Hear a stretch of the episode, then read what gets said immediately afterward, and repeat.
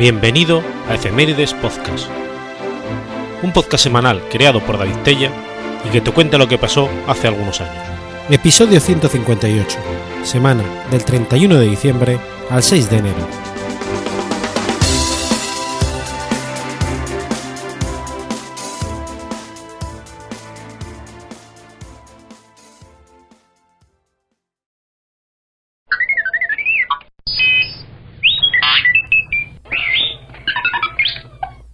31 de diciembre de 1812.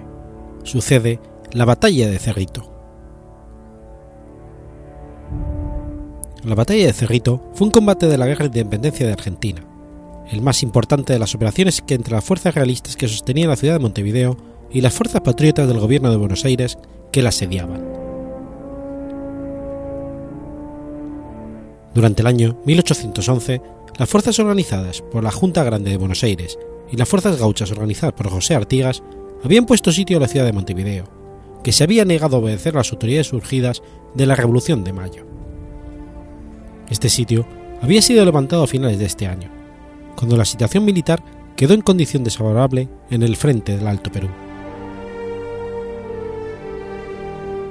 La llegada al poder del segundo triunvirato, impulsada por el cambio de situación en el frente norte, permitió reiniciar el sitio hace octubre de 1812. Las fuerzas patrióticas, al mando de José Rodó, pusieron sitio a la ciudad. Sobre el río Uruguay había una segunda fuerza, al mando de Domingo French, además de las milicias de Artigas, que no se habían sumado aún al sitio por desavenencias con el jefe político del mismo, Manuel de Sarratea.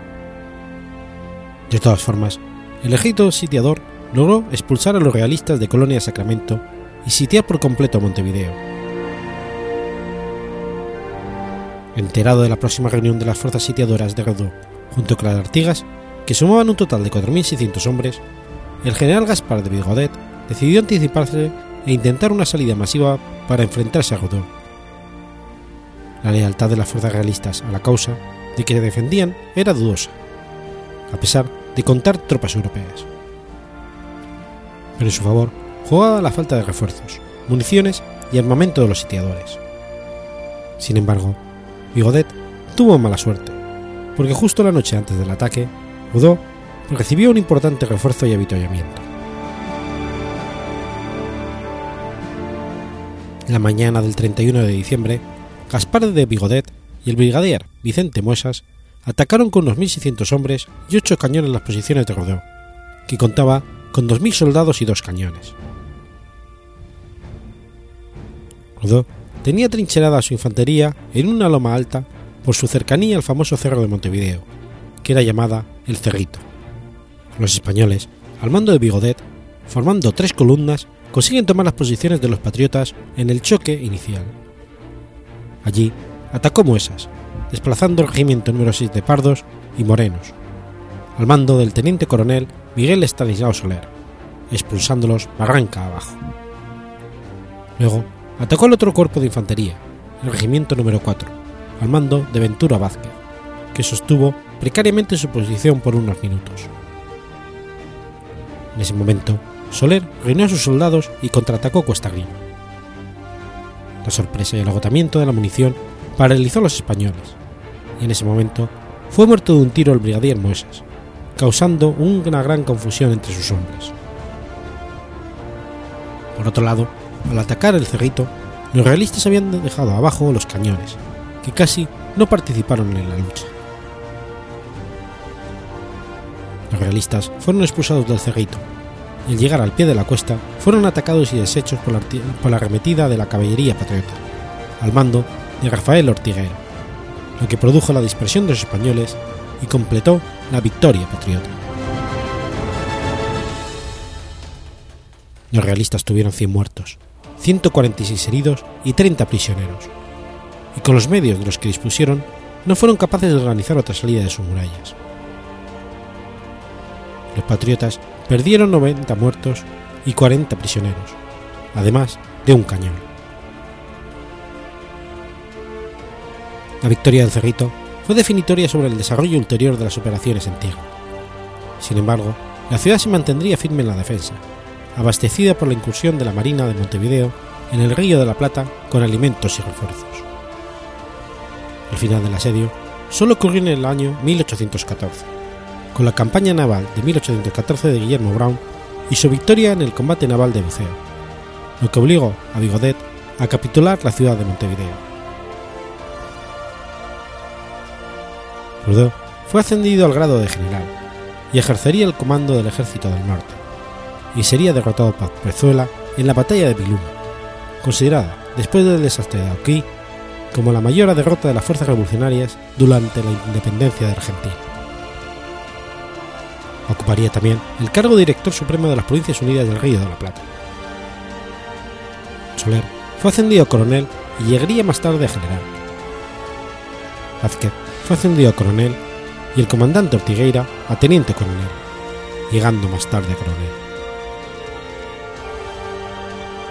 Bigodet regresó a España y en 1815 fue nombrado caballero Gran Cruz de la Orden de Isabel la Católica y como tal representó al rey en Río de Janeiro para negociar en el Brasil los acuerdos esponsales con la infanta María Isabel de Braganza.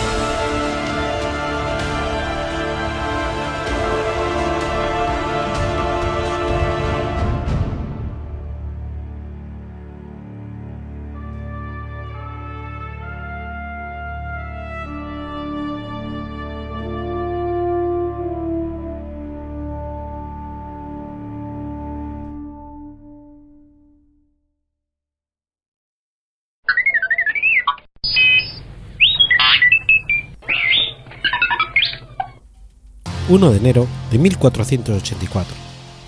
Nace Ulrico Zwinglio. Ulrico Zwinglio fue el líder de la Reforma Protestante suiza y el fundador de la Iglesia de la Reformada Suiza. Al estudiar las escrituras desde el punto de vista de un entendido humanista, llegó de manera independiente a conclusiones similares a las de Lutero, que era un doctor biblicus. Cursó educación básica en Wessel, bajo la tutela de su tío Bartolomeo. Antes de ir a la Universidad de Viena, cursó algunos estudios en Berna.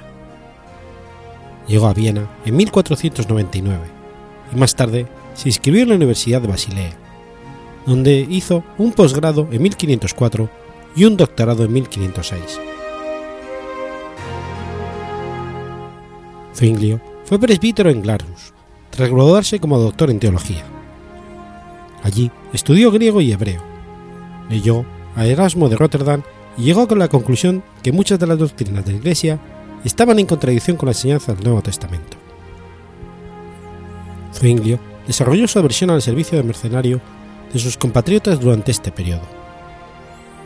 A partir de 1512, la Confederación Suiza envió diversos contingentes armados a sueldo del Papa para luchar contra la corona francesa en Lombardía durante la Guerra de la Liga de Cambrai.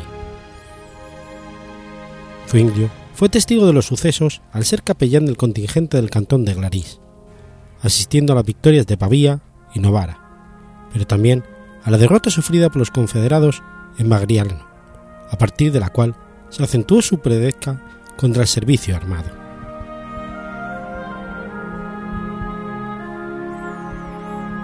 El 31 de octubre de 1517 Martín Lutero clavó en la puerta de la iglesia de Wittenberg, Alemania, sus 95 tesis sobre la religión cristiana, en las que atacaba profundamente la iglesia católica. Un año antes, Diebol Geroldsek le llamó para predicar en la abadía de Isandal, con lo que Zuglio entra en contacto con uno de los centros más activos de la peregrinación y también de las supersticiones. Comienza así su predicación contra estas prácticas y contra el negociante de indulgencias de Bernardín Samson, que había llegado a Suiza a instancias del Papa en 1518. Predica asimismo contra la costumbre de los suizos de alistarse como mercenarios a las órdenes del Papa, lo que le proporcionó el cargo de predicador en Zúrich, cuyo gobierno estaba enfrentado con la autoridad romana. En 1 de enero de 1519 comienza su actividad en Zúrich, donde con su discurso claro y directo va explicando a los feligreses los evangelios. El, gobierno de la ciudad decide apoyar las nuevas enseñanzas y dispone en 1520 que todos los predicadores actúen siguiendo las, pautas de Ciglio.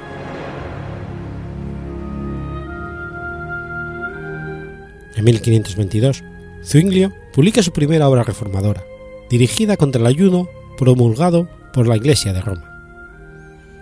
Defiende así que el acontecimiento real en el que al parecer un amigo suyo había comido carne durante el periodo de ayuno, lo cual justifica a Zulio con el argumento de que el ayuno va contra la fe cristiana.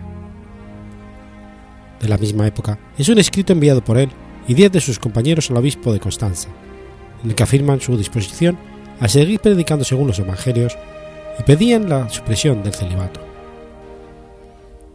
El Papa Adriano VI intenta convencerle de que no emprenda nuevas acciones que atenten contra la sustancia de la teología católica. Ante la acusación de los dominicos de que Zwinglio propagaba la herejía, el Gran Consejo de la ciudad de Zúrich convocó para el 29 de enero de 1523 a un elevado número de teólogos a un debate público, en el que se debía discutir sobre las tesis defendidas por Zwinglio. Ahí acudieron 600 personas entre clérigos, clérigos y laicos, y puesto que los enviados del obispo solo pudieron hacer valer su favor la tradición y las disposiciones de los concilios, el concejo decidió adjudicar a Zuglio la victoria dialéctica.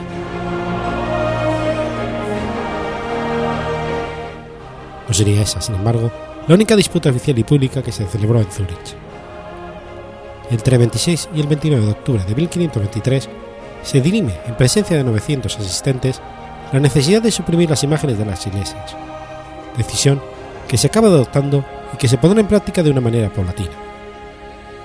Asimismo, entre el 13 y el 14 de enero de 1524, el tema tratado sobre la misa y su posible supresión, lo que finalmente se establece. Ese mismo año, Zuglio se casa con la viuda Anna Reinhardt, con la que vivía de forma marital desde hacía algún tiempo. La reforma en Zurich no afectó, sin embargo, solamente a la religión, sino que al igual que en otros movimientos reformistas de la época, se trataba de una serie de medidas de regulación social con las que el Consejo pretendía organizar el sistema escolar, el matrimonio, las costumbres, etc. El papel de Zulio es capital en este proceso, pues si bien no asume ningún cargo orgánico, su carisma y su predicamento entre el pueblo le convierte en una figura determinante del proceso. Zwinglio publica en 1525 su Confesión de Fe, de la verdadera y la falsa religión. Su teología coincide con la de Lutero en muchos aspectos básicos. Opera de una manera radical en otros, como puede ser la cuestión de la Eucaristía, al rechazar a Zwinglio la presencia real de Cristo en la comunión. A partir de 1525, la reforma en Zurich se completa. Se administra la Eucaristía bajo dos especies, se suprime la misa, se eliminan las imágenes de las iglesias, se decreta la supresión del celibato sacerdotal y se establece y regula una beneficencia para los pobres, financiada por los fondos obtenidos de la secularización de los bienes eclesiásticos. Ese mismo año se funda asimismo en la iglesia de Grossmaster una escuela para teólogos, donde podrán aprender esa exagesis bíblica que luego utilizarán en sus sermones al pueblo.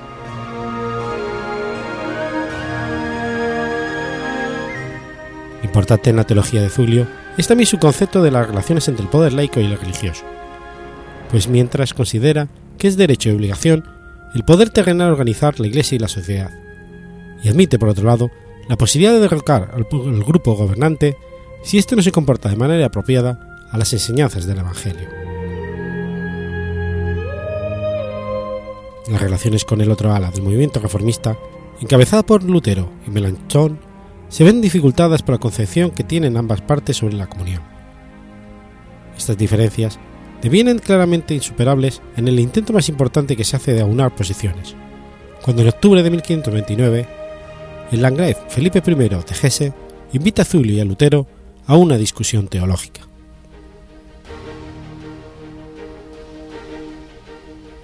La situación política en la Suiza del siglo XVI resulta sin duda determinante para el ulterior desarrollo de la reforma zuliana. A pesar de la primera paz de Kappel de 1529, las tensiones entre Zurich y Berna, por un lado, y los cantones que permanecían católicos por otro, no podían menos que estallar en un conflicto político, y finalmente también armado, las guerras de Kappel. La acción de Zuglio era, en este sentido, clara.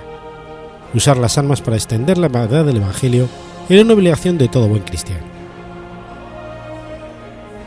Zuglio fallece el 11 de octubre de 1531 en el campo de batalla cerca de Kappel an Ambris.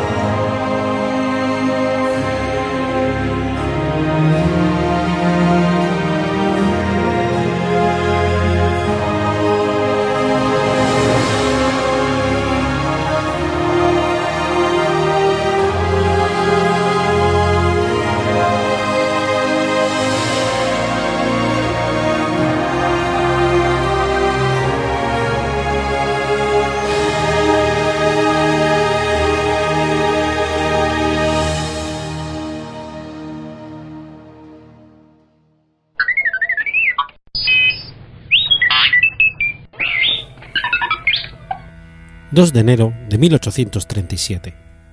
Nace Mili Baliakiriev. Mili Alexeyevich Balakiriev fue un compositor ruso, más conocido popularmente por haber reunido el grupo de compositores que pasaron a la historia como los cinco que por su propia música.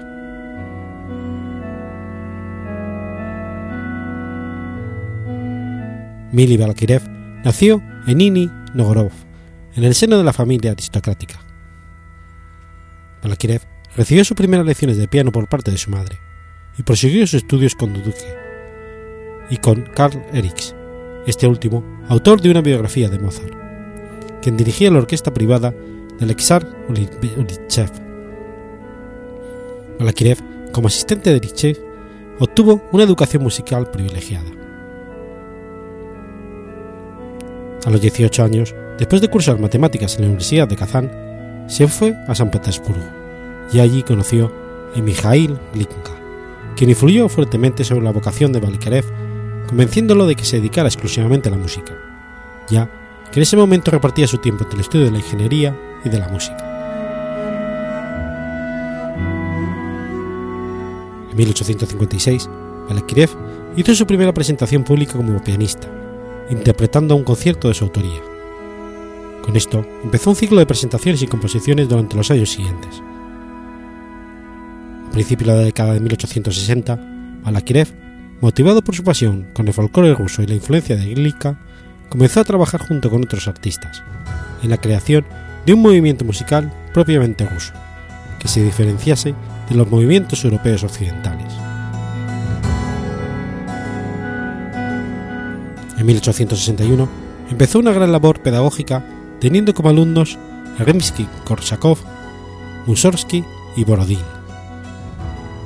En 1863 empezó a dirigir en la recién nueva Escuela Libre de Música en San Petersburgo y esto lo permitió dar a conocer tanto sus obras como las de sus alumnos. Balakirev entonces lideró un grupo de compositores como Mussorgsky, Rimsky-Korsakov, Borodín y Cui que pasarían más tarde a la historia como los cinco. En 1867 fue nombrado director de la Sociedad de Música Rusa. En el 68 fue nombrado director de la Escuela Libre, cargo que abandonó en 1874. Después de casi una década de inactividad musical, Balakirev, en 1883, fue nombrado director de la Campella Imperial, cargo que ocupó durante casi 20 años. Los últimos años de su vida los pasó revisando y completando sus obras inconclusas. A la edad de 73 años murió en San Petersburgo, el 29 de mayo de 1910, debido a problemas pulmonares con complicaciones coronarias.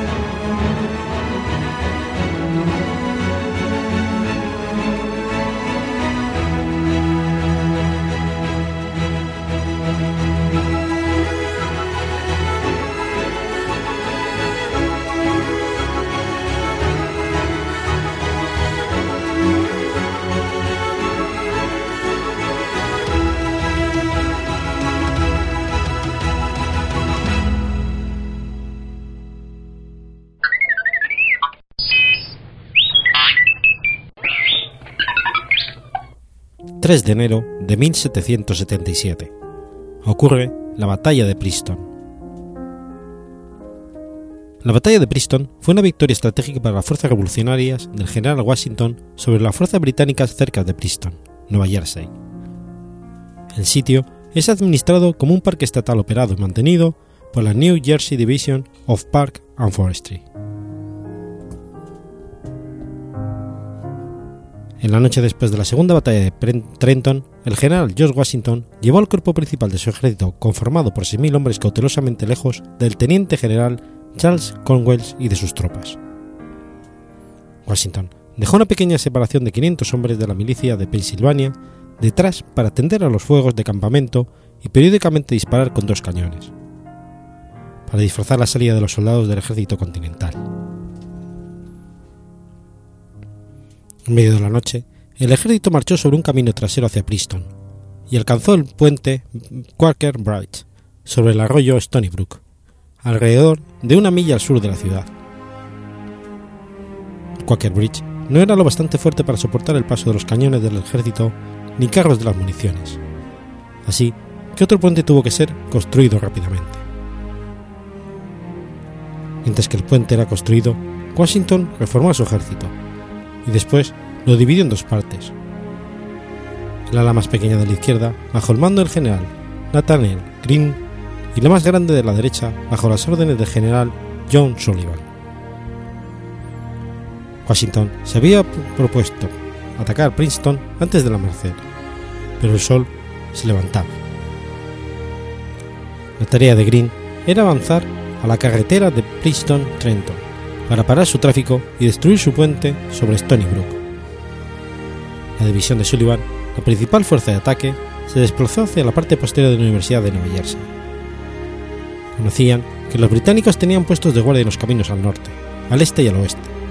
existía un camino abandonado que entraba en la ciudad por el oeste, el mismo que Sullivan tomó.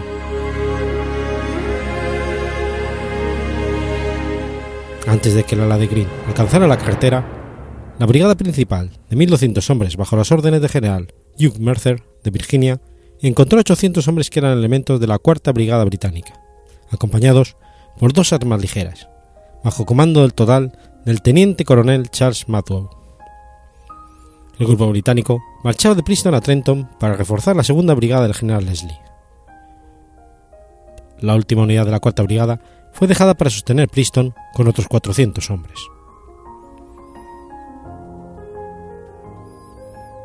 Al ver las fuerzas independentistas, Marhowe formó a sus hombres a través del borde de una huerta por la cual las tropas de Mercer pasaban.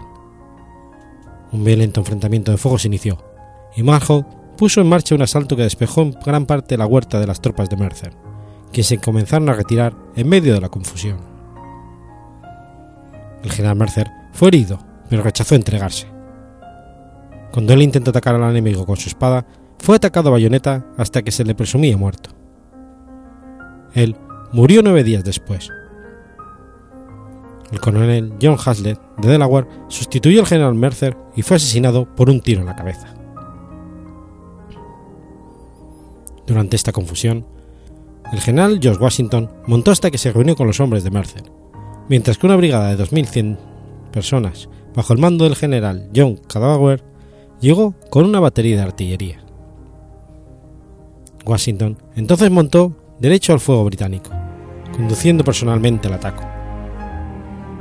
Como Washington montó carga hacia las líneas británicas, se le escuchó a él gritando: Desfilen conmigo, mis valientes compañeros. Los tendremos pronto.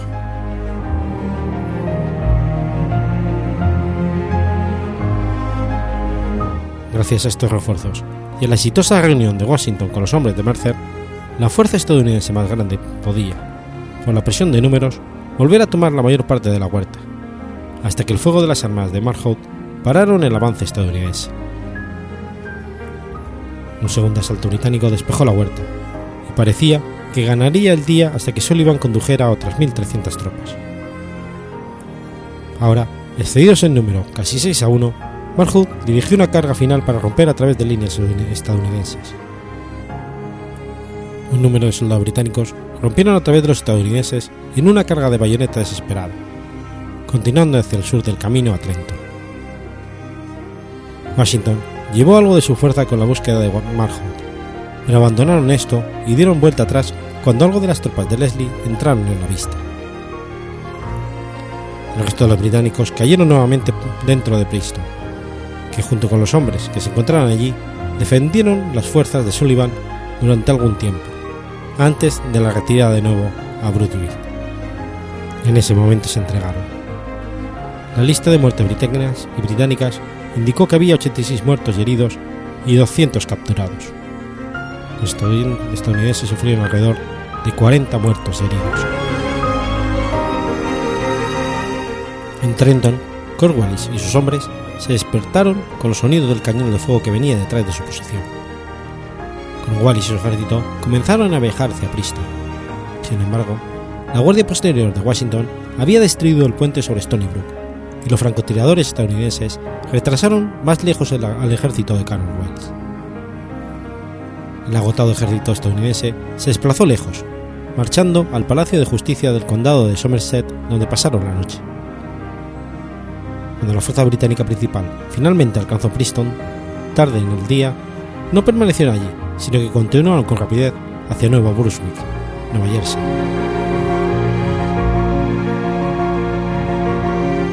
Después de la batalla, Cornwallis abandonó mucha de su correspondencia en Nueva Jersey y ordenó a su ejército retirarse a Nuevo Brunswick.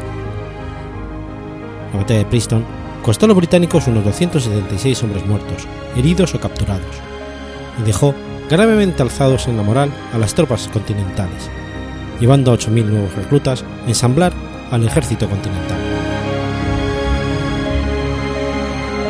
Los historiadores estadounidenses a menudo lo consideran una gran victoria junto con la batalla de Trenton, debido a la pérdida consecuente del control de la mayor parte de Nueva Jersey por las fuerzas de la corona, así como las implicaciones políticas importantes de la batalla a través del Atlántico en Francia y España, que ampliarían su ayuda militar a las fuerzas continentales después de la batalla. El condado de Mercer, que contiene a Princeton actualmente, fue nombrado en honor a él, y un cuadro del roble llamado Mercer Oak está en el sello. El árbol finalmente murió en el 2000 y un reemplazo crecido de sus bellotas fue plantada en el sitio.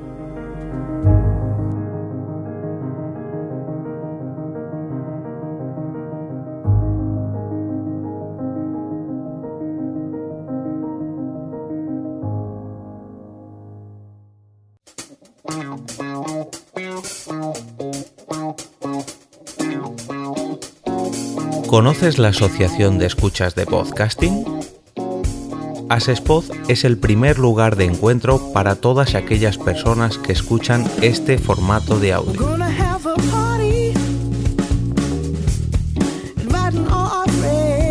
Compartimos, comentamos y escuchamos una gran cantidad de podcasts, pero seguro que no los conocemos todos. Nos falta este que estás escuchando ahora mismo.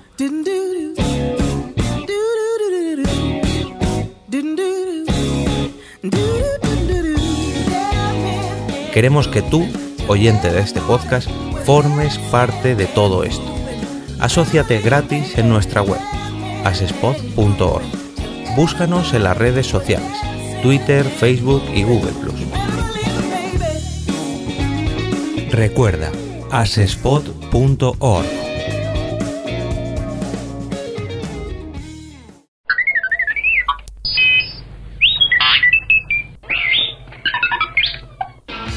...4 de enero de 1903...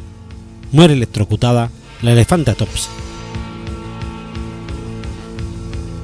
Topsy fue una elefanta de circo que murió electrocutada por la empresa de Thomas Edison, después de que se diera a sacrificar al animal, que había acabado con la vida de tres personas. La historia de Topsy cayó en el olvido durante los 70 años siguientes, pero ha vuelto a ser reconocida en la cultura popular, en parte debido al hecho de que la, de la película del evento que aún existe. Habitualmente se había afirmado que la muerte de Topsy fue una demostración anticorriente alterna, organizada por Thomas Alva Edison durante la Guerra de las Corrientes. Los historiadores señalan que Edison nunca estuvo en el Luna Park y que la electrocución de Topsy tuvo lugar 10 años después de que finalizase el enfrentamiento entre las empresas partidarias de la corriente continua y las favorables a la corriente alterna.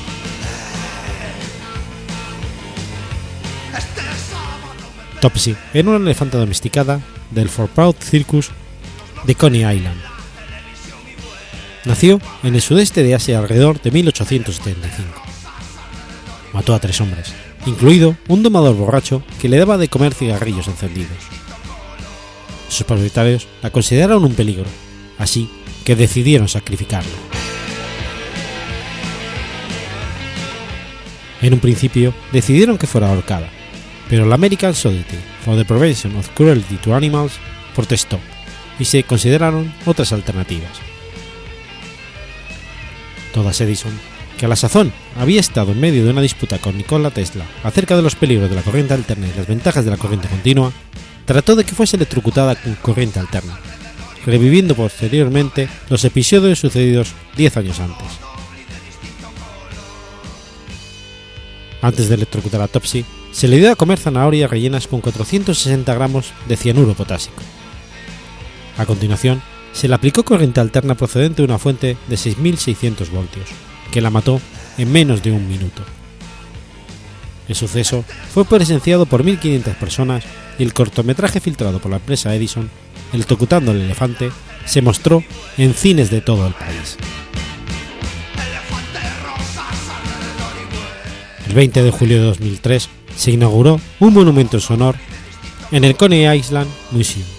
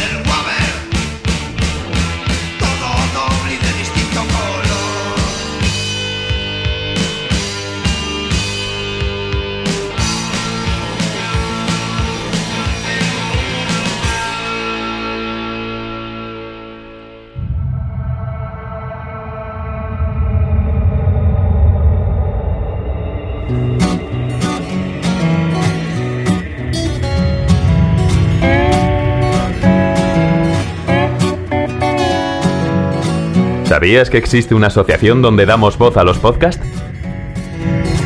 La asociación Podcast nace con el propósito de aunar intereses relacionados con el podcasting, ofreciendo formación, soporte y una mesa de debate sobre el podcasting, no solo en España, sino también en toda Hispanoamérica.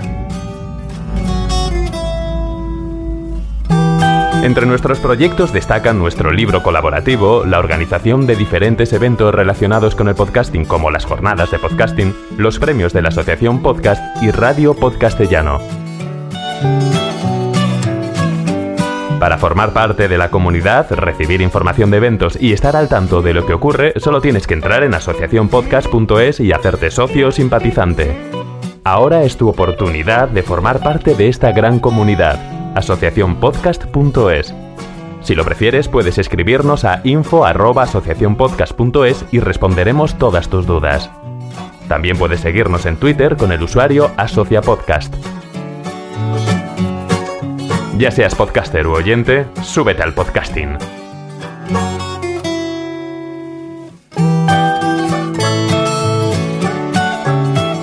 Gracias, de nada. Súbete al podcasting.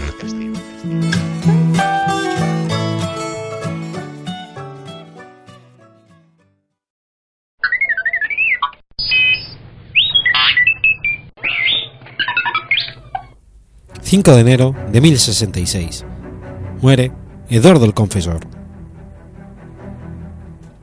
Eduardo el Confesor, también conocido como Eduardo el Confesador, fue rey de Inglaterra entre 1042 y 1066, hijo de Telredo II el Indeciso y Emma de Normandía. Fue uno de los últimos reyes anglosajones de Inglaterra y es generalmente considerado como el último rey de la Casa de Bessels. Eduardo fue sucesor de Canuto Harderuk, hijo de Canuto el Grande, y restauró el gobierno de la Casa de Wessex, después del periodo de mandato danés desde que Canuto conquistó Inglaterra en 1016. Cuando Eduardo murió en el 1066, fue sucedido por Haroldo Godwinson, que fue derrotado y asesinado ese mismo año por los normandos, comandados por Guillermo el Conquistador durante la batalla de Hastings. Eduardo fue el séptimo hijo de Teldo II el Indeciso y el primero con su segunda esposa, Emma de Normandía. Nació entre 1002 y 1005 en Inship, Oxfordshire. Los primeros registros que aparecen datan de 1005. Tenía un hermano, Alfredo, y una hermana, Godgufi. Durante su infancia, Inglaterra fue un blanco de ataques de vikingos e invasiones comandadas por Sven I de Dinamarca y su hijo Canuto. Después de que Sven incautó el trono en 1013, Emma huyó a Normandía con Eduardo y Alfredo y más tarde fue seguida por Etelredo. Sven murió en febrero de 1014 y los líderes ingleses invitaron a Etelredo a volver, con la condición de que se comprometiera a gobernar de manera más justa que antes. Etelredo aceptó y envió a Eduardo con sus embajadores. Etelredo murió en abril de 1016 y fue sucedido por el medio hermano mayor de Eduardo, Edmundo Ironside, quien continuó la lucha contra Canuto, el hijo de, Sven. Según la tradición escandinava, Eduardo peleó junto a Edmundo. Como se supone que a lo sumo tenía 13 años en ese momento, esa parte de la historia es discutida. Edmundo falleció en noviembre de 1016 y Canuto se convirtió en rey indiscutible. Eduardo volvió de nuevo al exilio con su hermano y su hermana, pero a su madre no le gustaba la marginación y en 1017 se casó con Canuto. Ese mismo año, Canuto ejecutó a Edwin Etterling, el medio hermano mayor de Eduardo que aún sobrevivía, por lo que este quedó como el principal pretendiente anglosajón al trono.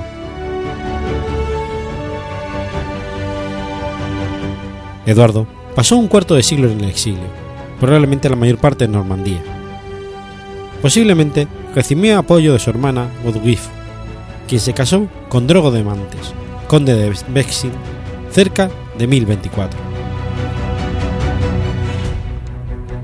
Canuto murió en 1035 y Ardenut le sucedió como rey de Dinamarca, pero estaba demasiado ocupado en la defensa de su posición en Dinamarca para viajar hacia allá y hacer válida cualquier reclamación. Por tanto, se decidió que su medio hermano mayor, Haroldo Arefot, actuaría como regente, mientras que Eva retuvo Wessex en representación de su hijo. Eduardo y su hermano Alfredo llegaron por separado a Inglaterra en 1036. Alfredo fue capturado por Godwin, conde de Wessex, quien lo entregó a Haroldo Hereford. Haroldo cegó a Alfredo aplicando un atizador al rojo vivo contra sus ojos con la intención de hacerlo inadecuado para reinar, pero poco después murió como consecuencia de las heridas. Haroldo fue aceptado como rey en el 1037 y al año siguiente expulsó de Inglaterra a Emma, quien se retiró a Brujas. Emma convocó a Eduardo y le pidió su ayuda para Aredrunt, pero este se negó porque no tenía recursos para iniciar una invasión y además negó tener interés en reclamar el trono para sí mismo. Cuando Hardenut sintió segura su posición en Dinamarca, planeó una invasión, pero Haroldo murió en el 1040 y Ardenut fue capaz de llegar a Inglaterra sin oposición en compañía de su madre para tomar posesión del trono inglés. Ardenut invitó a Eduardo a visitar Inglaterra en el 1041, probablemente pensando en nombrarlo su heredero porque sabía que tenía poco tiempo de vida. Tras la muerte de Canuto Ardenut el 8 de junio de 1042, Godwin, el más poderoso de los condes ingleses, apoyó que Eduardo le sucediera en el trono. La crónica anglosajona describe la popularidad que disfrutó en el momento de su acceso al trono. Eduardo fue coronado en la Catedral de Winchester, la sede real de los sajones del oeste, el 3 de abril de 1043.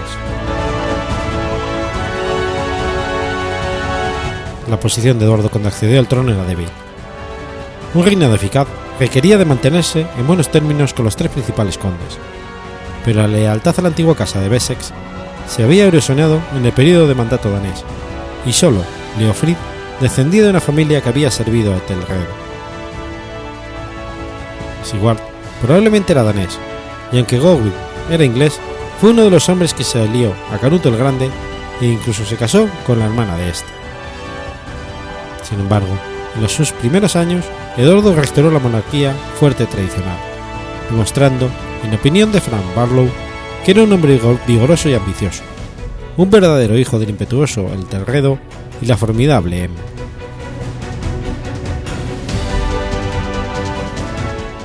En 1043, Sven, hijo de Godwin Sven, fue designado conde de una región en el sueste de, las Midlands, y el 23 de enero del 1045, Eduardo se casó con Edith, la hija de Godwin.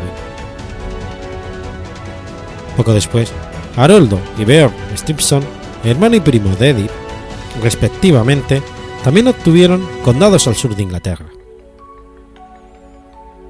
Godwin y su familia gobernaron subordinadamente todo el sur de Inglaterra. Sin embargo, Sven fue desterrado en 1047 por secuestrar a la abadesa de Leominster. En el 1049 volvió para intentar recuperar su condado, pero se dice que se enfrentó a la oposición de Haroldo y Beorn. Probablemente porque se les había otorgado la tierra de Sven en su ausencia. Sven asesinó a su primo Beorn y volvió otra vez en exilio. Rafael Tímido recibió el condado de Beorn, pero al año siguiente el padre de Sven consiguió que le fuera devuelto. La riqueza de las tierras de Eduardo superaba las de los más grandes condados, pero estaban dispersadas por los condados del sur. No tenía ningún área de influencia personal y parece que no intentó construir una. En el 1050 incluso pagó por los 14 buques extranjeros que constituían su marina de guerra permanente y abolió el impuesto que se pagaba por ello. Sin embargo, en asuntos eclesiásticos y extranjeros fue capaz de seguir su propia política. El rey Magnus I de Noruega aspiraba al trono inglés y en el 1045 y 46, temiendo una invasión, Eduardo tomó el mando de la flota de Sandwich, Ken. El hermano mayor de Beorn, Sven II de Dinamarca, se ofreció a Edward como un hijo, esperando ayuda en su propia batalla con Magnus por el control de Dinamarca. Pero en el 1047, Eduardo rechazó la petición de Godwin de enviar ayuda a Sven, y fue la muerte de Magnus en octubre de ese año la que salvó a Inglaterra de un ataque y permitió que Sven accediera al trono danés. En los nombramientos eclesiásticos, Eduardo y sus asesores mostraron un sesgo contra candidatos con conexiones locales y cuando el clero y los monjes de Canterbury eligieron a un pariente de Godwin como arzobispo de Canterbury en 1051, Eduardo lo rechazó y nombró a Roberto de Jumis, quien afirmó que Godwin estaba en posición ilegal de algunas propiedades arzobispales. En septiembre, Eduardo fue visitado por su cuñado, el segundo marido de Godwin, Eustaquio, conde de Boulogne. Sus hombres provocaron una riña en Dover. Eduardo ordenó a Godwin que como conde de Kent castigara a los ciudadanos, pero este se puso del lado de la población y se negó. Eduardo aprovechó la oportunidad para subyugar a su conde más poderoso. El arzobispo Roberto acusó a Godwin de conspirar para matar al rey, tal y como había matado a su hermano Alfredo en el 1036. Leofrid y Sigurd apoyaron al rey y llamaron a sus vasallos. Sven y Haroldo llamaron a sus propios vasallos, pero ninguna de las partes querían una pelea. Además, Godwin y Sven aparentemente tenían cada uno un hijo como rehén, que habían sido enviados a Normandía. La posición de los Godwins se desintegró, ya que estaban dispuestos a luchar contra el rey. Cuando Stigand, que estaba actuando como intermediario, transmitió la burla del rey de que Godwin quería, podría tener la paz si le devolviera Alfredo a sus compañeros vivos y sanos, Godwin y sus hijos huyeron a Flandes e Irlanda. Eduardo repudió a Edwin y le envió a un convento, tal vez porque no llegó a tener hijos, y el arzobispo Robert la instó a divorciarse.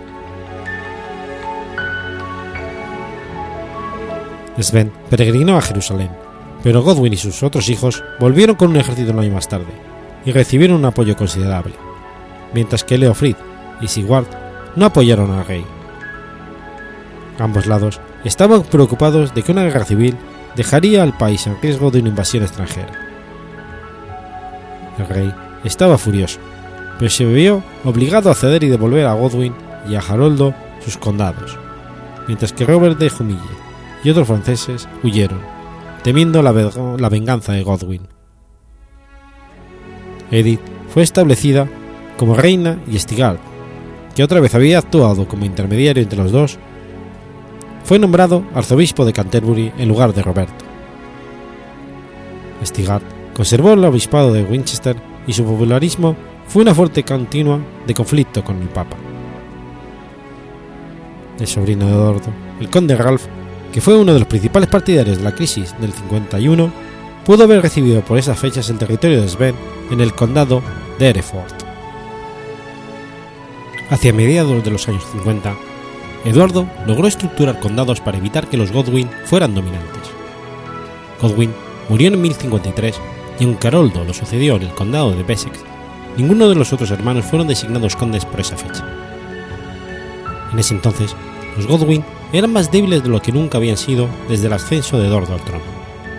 Pero una sucesión de muertes alrededor del 55 cambió completamente el cuadrado. En 1055, Sigurd murió pero su hijo era considerado demasiado joven para comandar Northumbria y Tostig. El hermano de Haroldo se convirtió en conde de Northumbria. En el 57 murieron Leofric y Ralph, y Elfrad, hijo de Leofric. Lo sucedió como conde de Mercia, mientras que Gir, hermano de Haroldo, fue designado conde de Anglia Oriental. El cuarto hijo superviviente de Godwin, Leofwin, recibió un condado en el suroeste que fue tomado del territorio de Haroldo. En compensación, Haroldo recibió territorio de Ralph.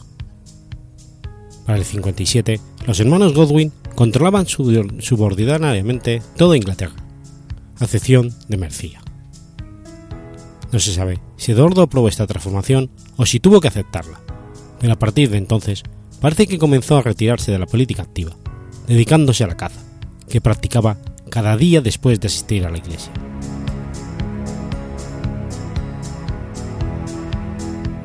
En la década de 1050, Eduardo llevó una política agresiva y generalmente acertada en relación con Escocia y Gales.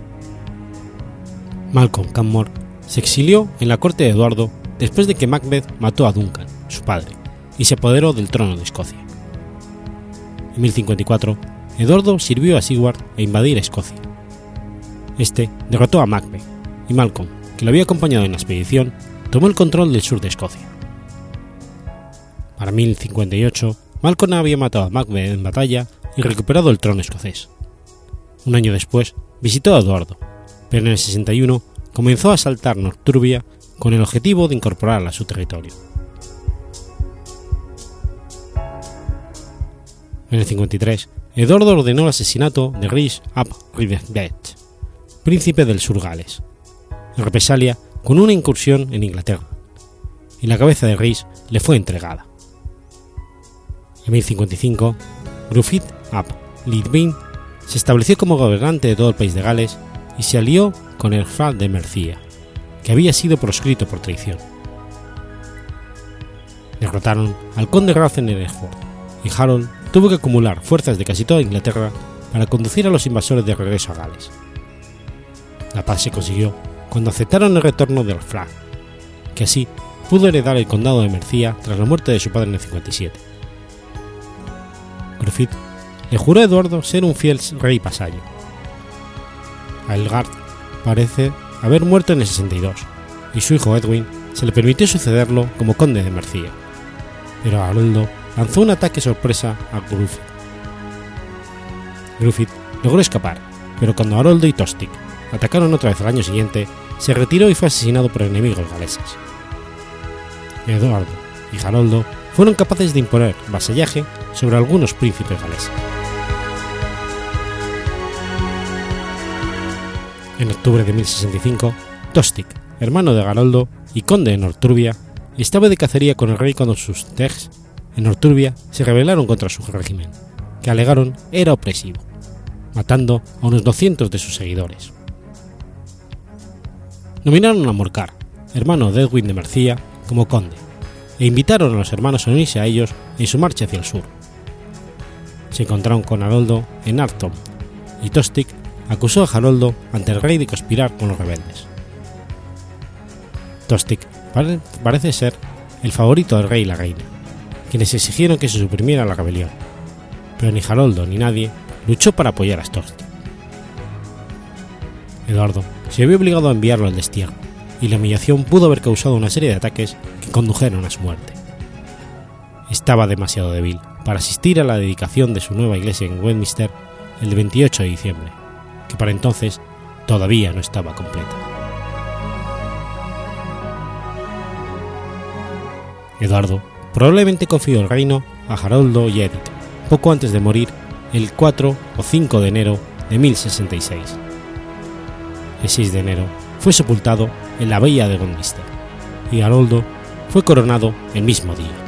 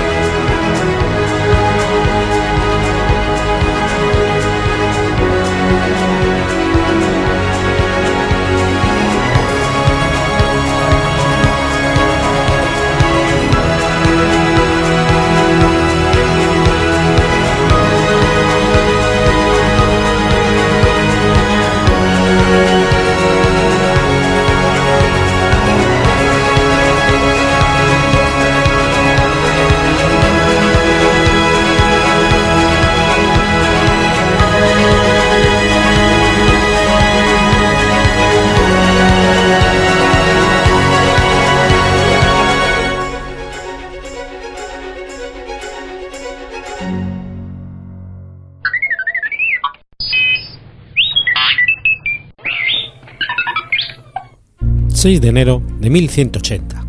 Muere Raimundo de Peñafort. Raimundo de Peñafort es el santo patrón de los juristas, del derecho canónico, de los abogados y de los colegios de abogado.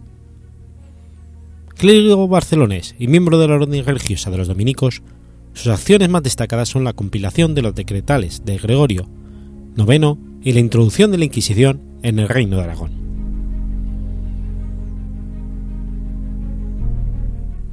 Hijo del señor del castillo Peñafort y de su esposa Sara, los primeros datos que figuran de él son de 1204, año en el que empezó a ejercer de clérigo y escribe en la Catedral de Barcelona. Con la finalidad de ampliar sus conocimientos, viajó hasta la Universidad de Bolonia, donde se licenció en cánones y trabajó como profesor entre 1217 y 1222.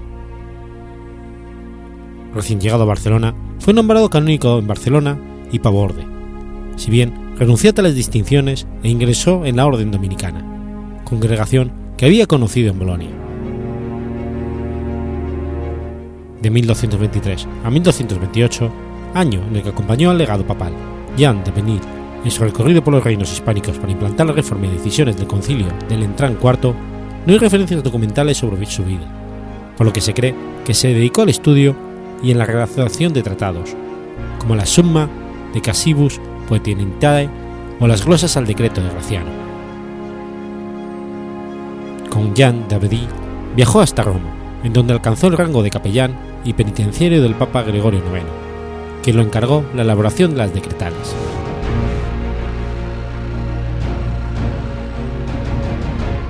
La historiografía mercedaria lo presenta como uno de los cofundadores de la orden, en especial por su rol de legislador, dado que se dice entregó a los mercenarios la regla de San Agustín y las constituciones de la orden de predicadores como base para la nueva institución. Gregorio IX le ofreció el arzobispado de Tarragona, pero cansado y enfermo, lo rechazó junto a otros honores papales, retirándose al convento de Santa Catalina en Barcelona. Poco tiempo después, reinició su actividad, donde destacan entre otras su colaboración en las Cortes de Monzón de 1236, la intercesión en favor de Jaime I en la causa de la excomunión, consiguiendo que se levantara, favoreciendo la dimisión del obispo de Tortosa y los nombramientos de los obispos de Huesca y Mallorca. Finalmente, en la realización de actividades puramente jurídicas, tales como ejercer de juez o de asesor, principalmente en procesos de herejía y nulidades matrimoniales. En 1238, el capítulo general de su orden le confió la revisión del texto de sus constitucionales y en 1239 fue elegido como el tercer general de la Orden de los Dominicos, en capítulo general de la Orden en París. En ejercicio de su cargo, se encargó de visitar los principales conventos, así como la obtención de bulas papales para el desarrollo de la orden y la integración de la rama femenina dentro de los dominicos.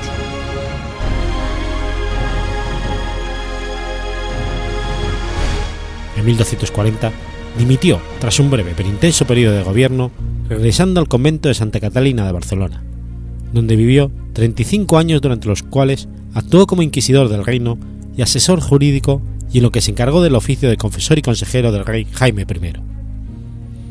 Su intervención en todos los asuntos religiosos relevantes de la corona queda patente en el hecho de que cuatro diócesis fueron dirigidas por dominicos.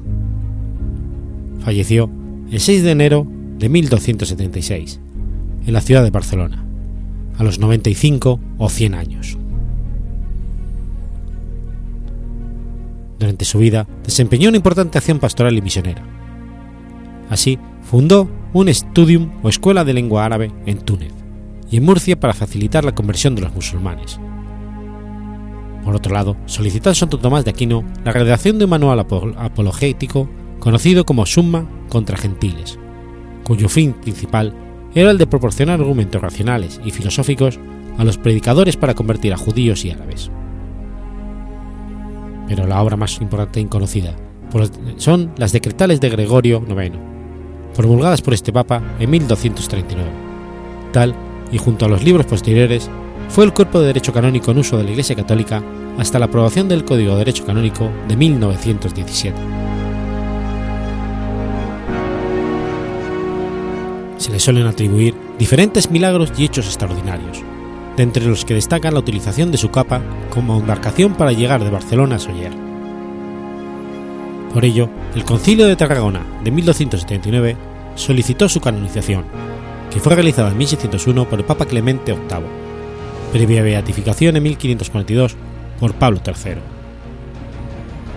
Para celebrarlo, se llevaron a cabo dos certámenes poéticos en Barcelona, en los que hubo participación castellana y catalana, y de los de Rebullosa publicó un libro. Su festividad se introdujo en 1271 en el Santoral Católico para el 23 de enero, siendo desplazada al 7 de enero de 1969. Sus restos mortales fueron depositados en el convento de Santa Catarina y en 1838 trasladados a la Catedral de Barcelona, que ocupan la capilla actual desde 1879.